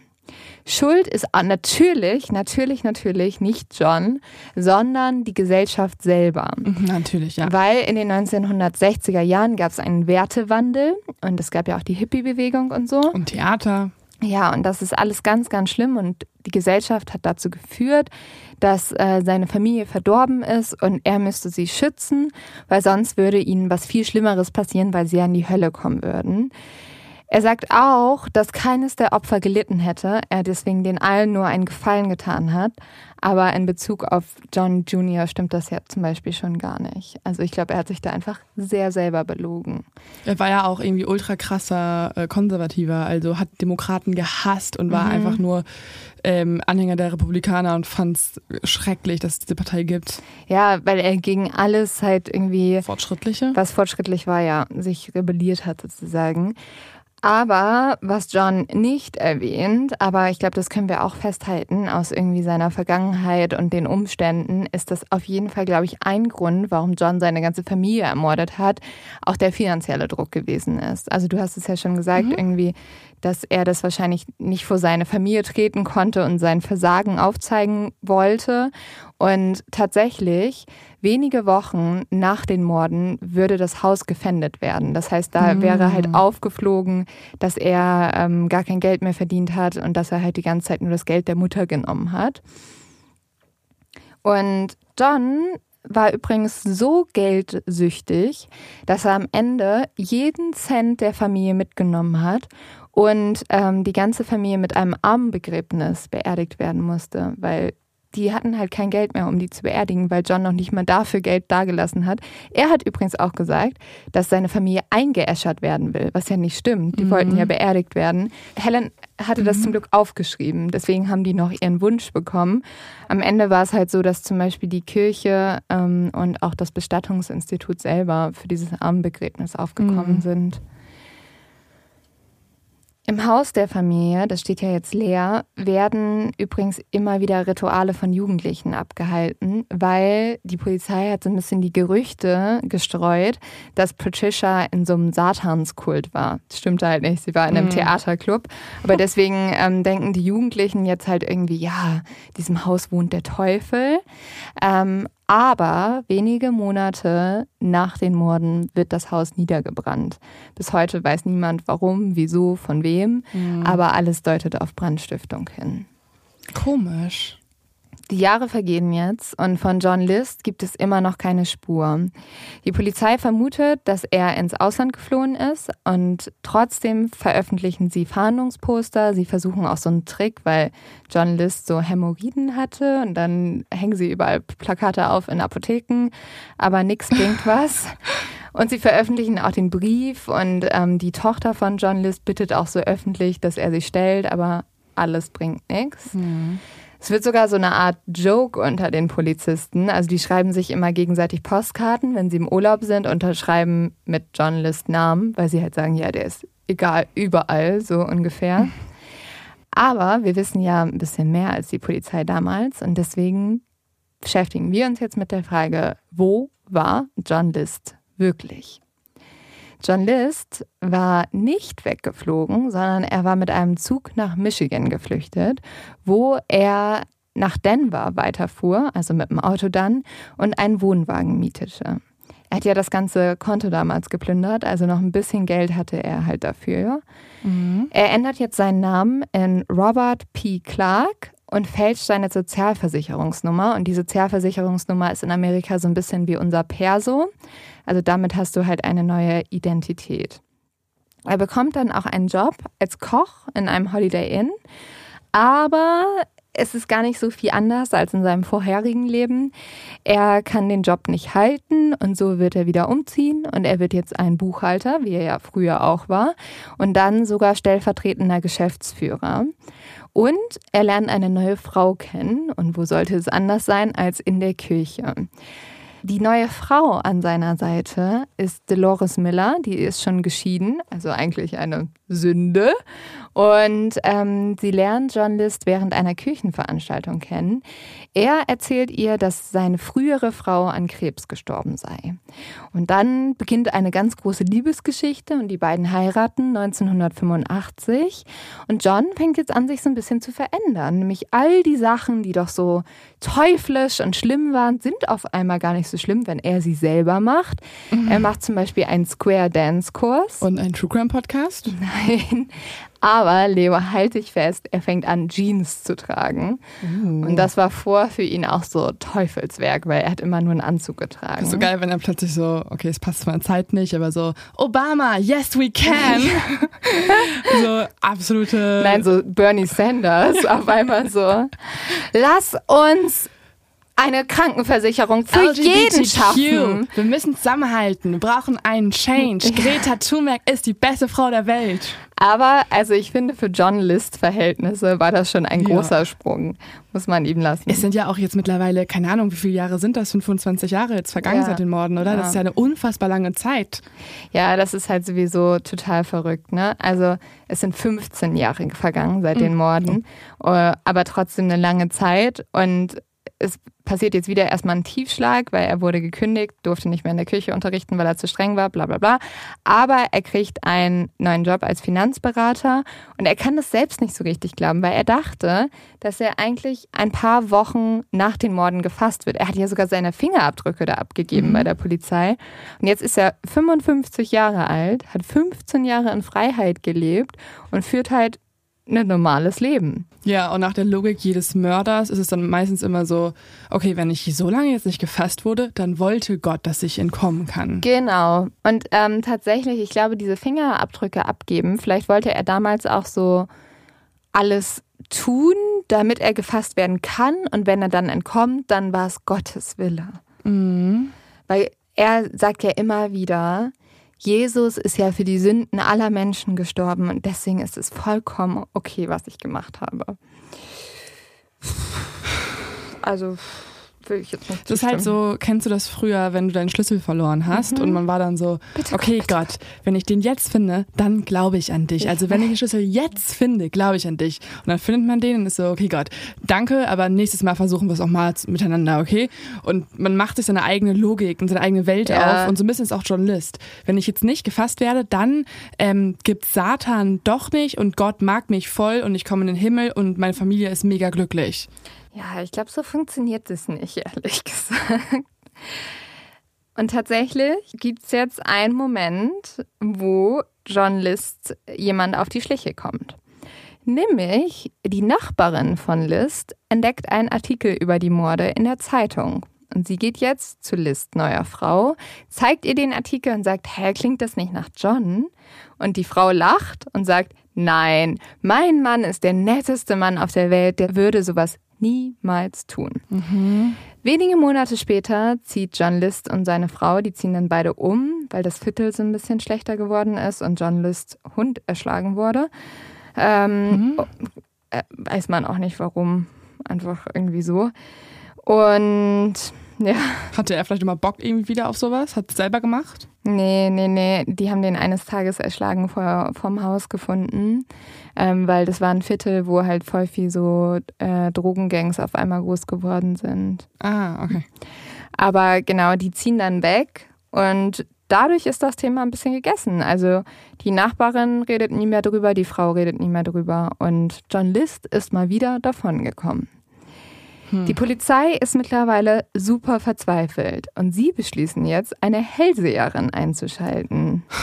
Oh, kein Kommentar. Egal. Aber nachdem ich das gelesen habe, möchte ich sehr, sehr gerne zu einer Hellseherin nochmal gehen. Also wenn ihr in München eine Hellseherin kennt, sagt mal Bescheid. Oder? Machen wir. Ja, erzähl erstmal, warum jetzt. Okay, also die Polizei geht zu dieser Hellseherin und sie bringen die Tatortfotos mit und sie fasst die jetzt an und sie macht folgende Aussagen. Sie sagt, John wäre nicht mit einem Flugzeug geflogen, sondern mit dem Zug oder dem Bus. Das stimmt, er ist mit dem Zug weitergefahren. Sie sagt auch, er hätte eine neue Frau in seinem Leben und eine Verbindung zu Baltimore. Stimmt auch, er hat Dolores in seinem Leben und er hat sie in Baltimore geheiratet. Hm. Dann sagt sie, er ist nach Südwesten geflüchtet, stimmt ebenfalls. Und Virginia und Florida spielen eine Rolle. Virginia ist jetzt mittlerweile der Wohnort von John List. Aber Florida spielt keine Rolle. Aber trotzdem schon eine gute Quote, finde ich. Oh Mann, ich habe Angst vor solchen Menschen. Ja, ist ein bisschen gruselig. Ich will nicht, ich will nicht. Also ich, wenn jetzt jemand eine gute Hellseherin kennt oder einen guten Hellseher, geschickt das bitte Lynn.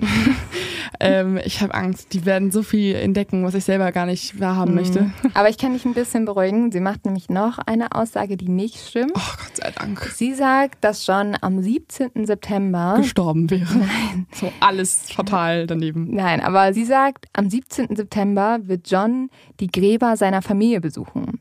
Sehr Und, konkret auf jeden ja, Fall. Ja, super konkret, wo ich mir so denke, so, wenn die halt irgendwie eine Spinnerin wäre oder so, so eine Betrügerin, dann würde ich nie was so Konkretes sagen. Mhm. Aber die Polizei nimmt sie dann auch ernst und die legen sich die ganze Nacht beim Friedhof hin und warten und John List kommt nicht. Die legen sich dahin? Ja, die, die dürfen ja nicht entdeckt werden. Der, ähm, zwar so ein Oberkommissar, der war mega wütend, weil er war so, wow, ich habe die ganze Nacht hier gechillt auf dem Friedhof. Vor allem ist es auch dann natürlich wieder ein bisschen fragwürdig, was sie davor geäußert hat. Also wenn sie was Konkretes sagt, diese konkrete eine Sache tritt nicht ein, dann denkst du wahrscheinlich, diese Verbindung zu Baltimore wäre auch ausgedacht. Ja, und deswegen verwerfen sie dann auch die Hellseherin, obwohl die ja richtige Sachen gesagt hat, aber das wissen die halt nicht zu dem Moment. Ich finde es ehrlich gesagt aber auch ein bisschen beruhigend, dass die Polizei dann doch eine Hellse also die These einer Hellseherin verwirft und vielleicht auf andere Sachen irgendwie setzen könnte, wie beispielsweise Beweise, Indizien, Zeugenaussagen. Ähm, hm, nicht ganz.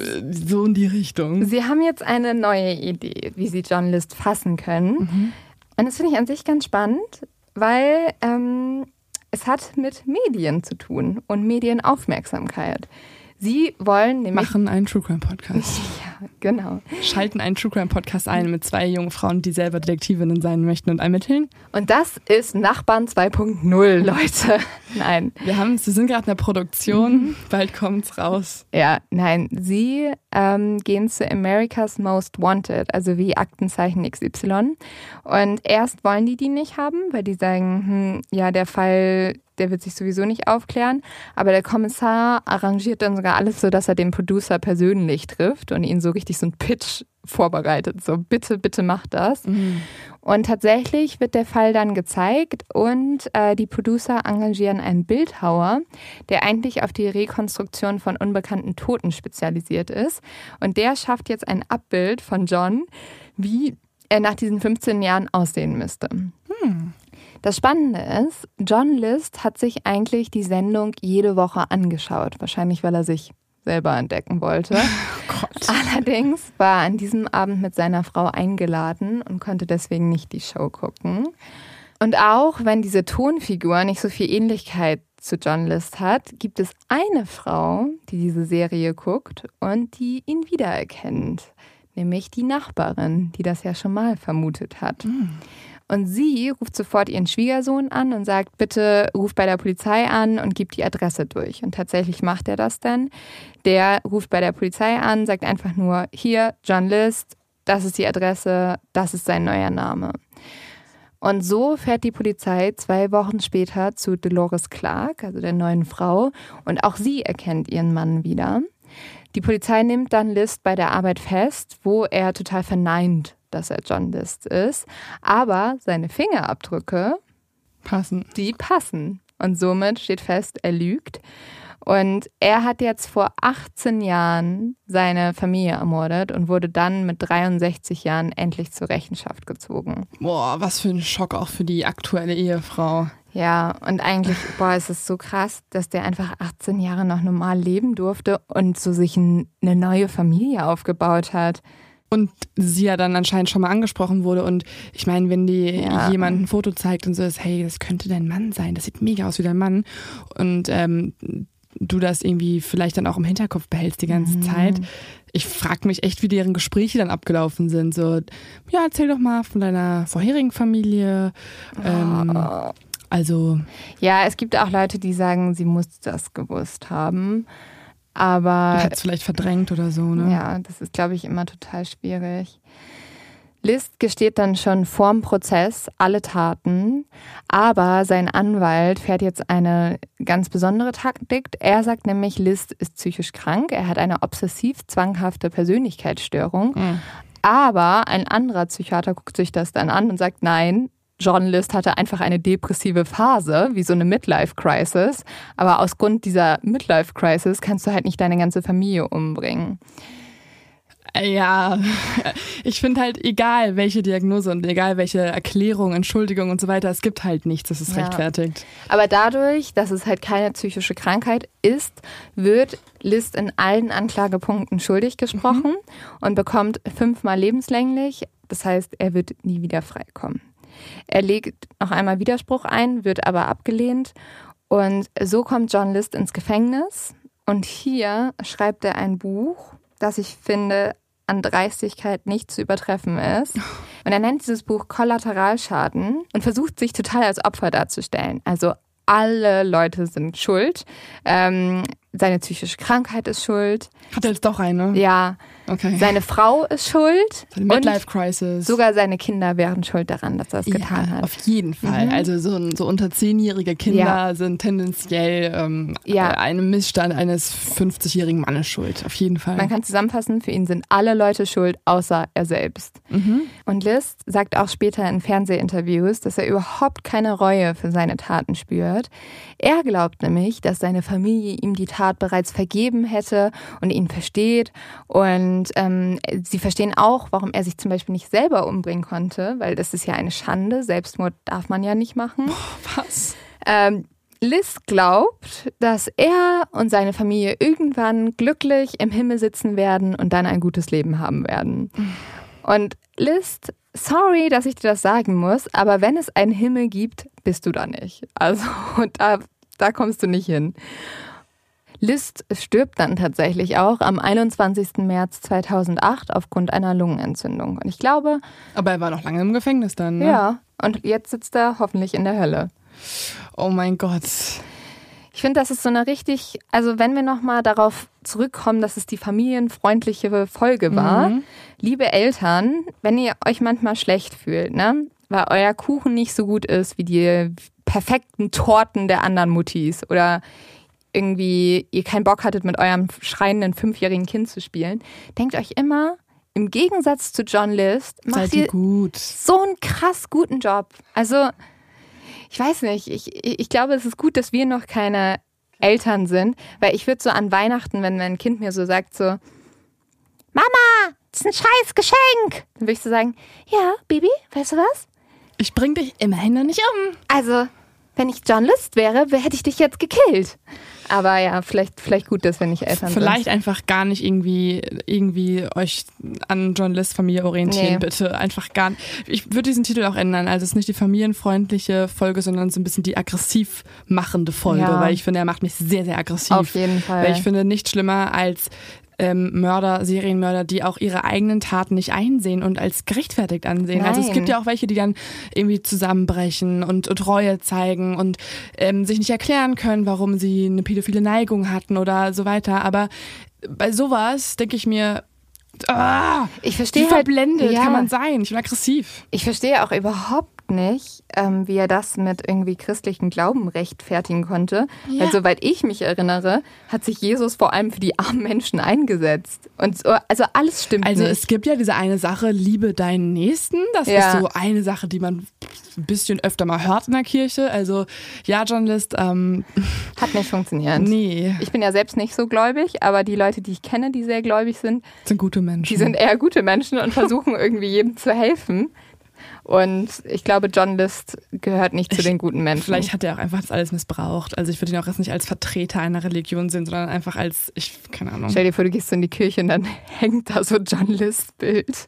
So, aber damit wir jetzt nicht in familiäre Depression verfallen und ähm, Motiviert aus der Folge herausgehen. ja, also vielleicht wirklich, heute ist ja Vatertag, wo wir aufnehmen. Ich rufe gleich mal meinen Papa an und sag, good, good job muss for not machen. killing us. So, also danke, Papa. Also wenn da die Messlatte liegt, dann glaube ich, kann sich jede Familie gerade auf die Schulter klopfen. Weil Ja, wenn die Messlatte beim Nicht-Umbringen ist, dann alles Klopft euch einfach mal, liebe Eltern, so einfach mal klopfen auf die Schulter.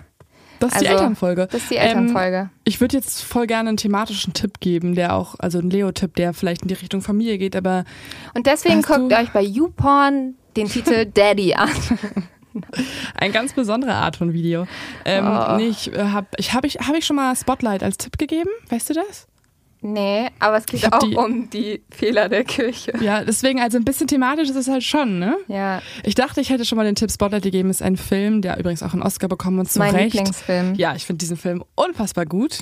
Ähm, mega inspirierend, mega ähm, motivierend vor allem auch, wenn man irgendwie Ambitionen hat im Journalismus oder vor allem im investigativen Journalismus. Und zwar handelt Spotlight von einer Gruppe an Journalisten aus, ich glaube, Washington oder nee, Boston, vom Boston, Globe ja.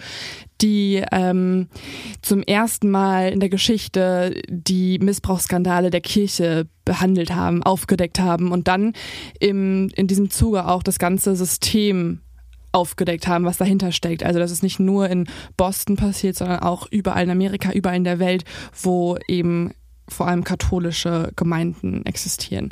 Und das äh, finde ich einen so heftigen Film, der auch journalistische Arbeit, finde ich, sehr gut zeigt, weil es sind nicht irgendwie so mal hier, da recherchiert und fertig, sondern es zeigt halt die Arbeit von über, ich glaube, wie lange haben die daran gearbeitet? Zwei, drei Jahre und äh, das dann irgendwann veröffentlicht und dann ist es halt explodiert, weil die Zeitungen da auch noch vielleicht ein bisschen effektiver waren.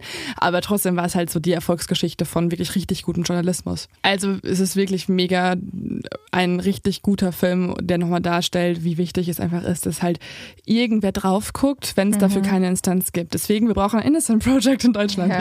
Ähm, nein, aber es ist halt einfach wirklich voll inspirierend. Voll. Ich fand es so faszinierend. Ich war mal auf Kuba und auch ein bisschen länger und habe mich da sehr viel mit jungen Menschen unterhalten, die da wohnen. Und die haben mir dann irgendwann erzählt und die waren so, die waren richtig nervös, das zu erzählen. Ähm, die hatten so kleine USB-Stick. Und die waren ähm, das Verbotenste eigentlich, was du haben durftest. Und die haben die immer geschmuggelt untereinander.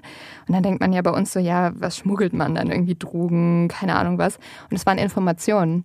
Es waren Nachrichten, weil Kuba hat ja zum Beispiel keine freie Medienwelt. Und dann hatten sie auf diesen USB-Sticks äh, Nachrichten aus aller Welt, aber auch sowas wie Netflix-Filme oder so. Mhm. Welches, halt- welchem Jahr warst du da? Puh, vor drei Jahren, glaube ich. Mhm. Ja. Aber das fand ich mega spannend, weil da, da dachte ich so, boah, man nimmt das immer so als selbstverständlich hin, dass Medien frei sind, aber es ist leider nicht überall so. Mhm. Aber ja, ähm, deswegen Spotlight, boah, ich bin richtig abgedriftet. Spotlight, mega, mega guter Film, guckt euch den an und ähm, ja. Es gibt übrigens auch alle Soundtracks auf äh, Spotify, also Oh, wenn ihr irgendwie selber schreibt oder so oder gerade für eine Klausur lernt und keinen Bock mehr habt und dabei irgendwie motivierende Musik braucht. Ich finde, das ist so eine, ein paar Songs heißt sogar auch Investigative Journalism und äh, irgendwie so die Richtung. Mhm. Ich habe damit komplett die Nachbarn geschrieben. Ja. Also das habe ich auf Dauerschleife gehört jeden Ja. Tag. Ich hoffe, ihr habt einen guten Montag. Ähm, macht heute Abend was Schönes mit eurer Familie.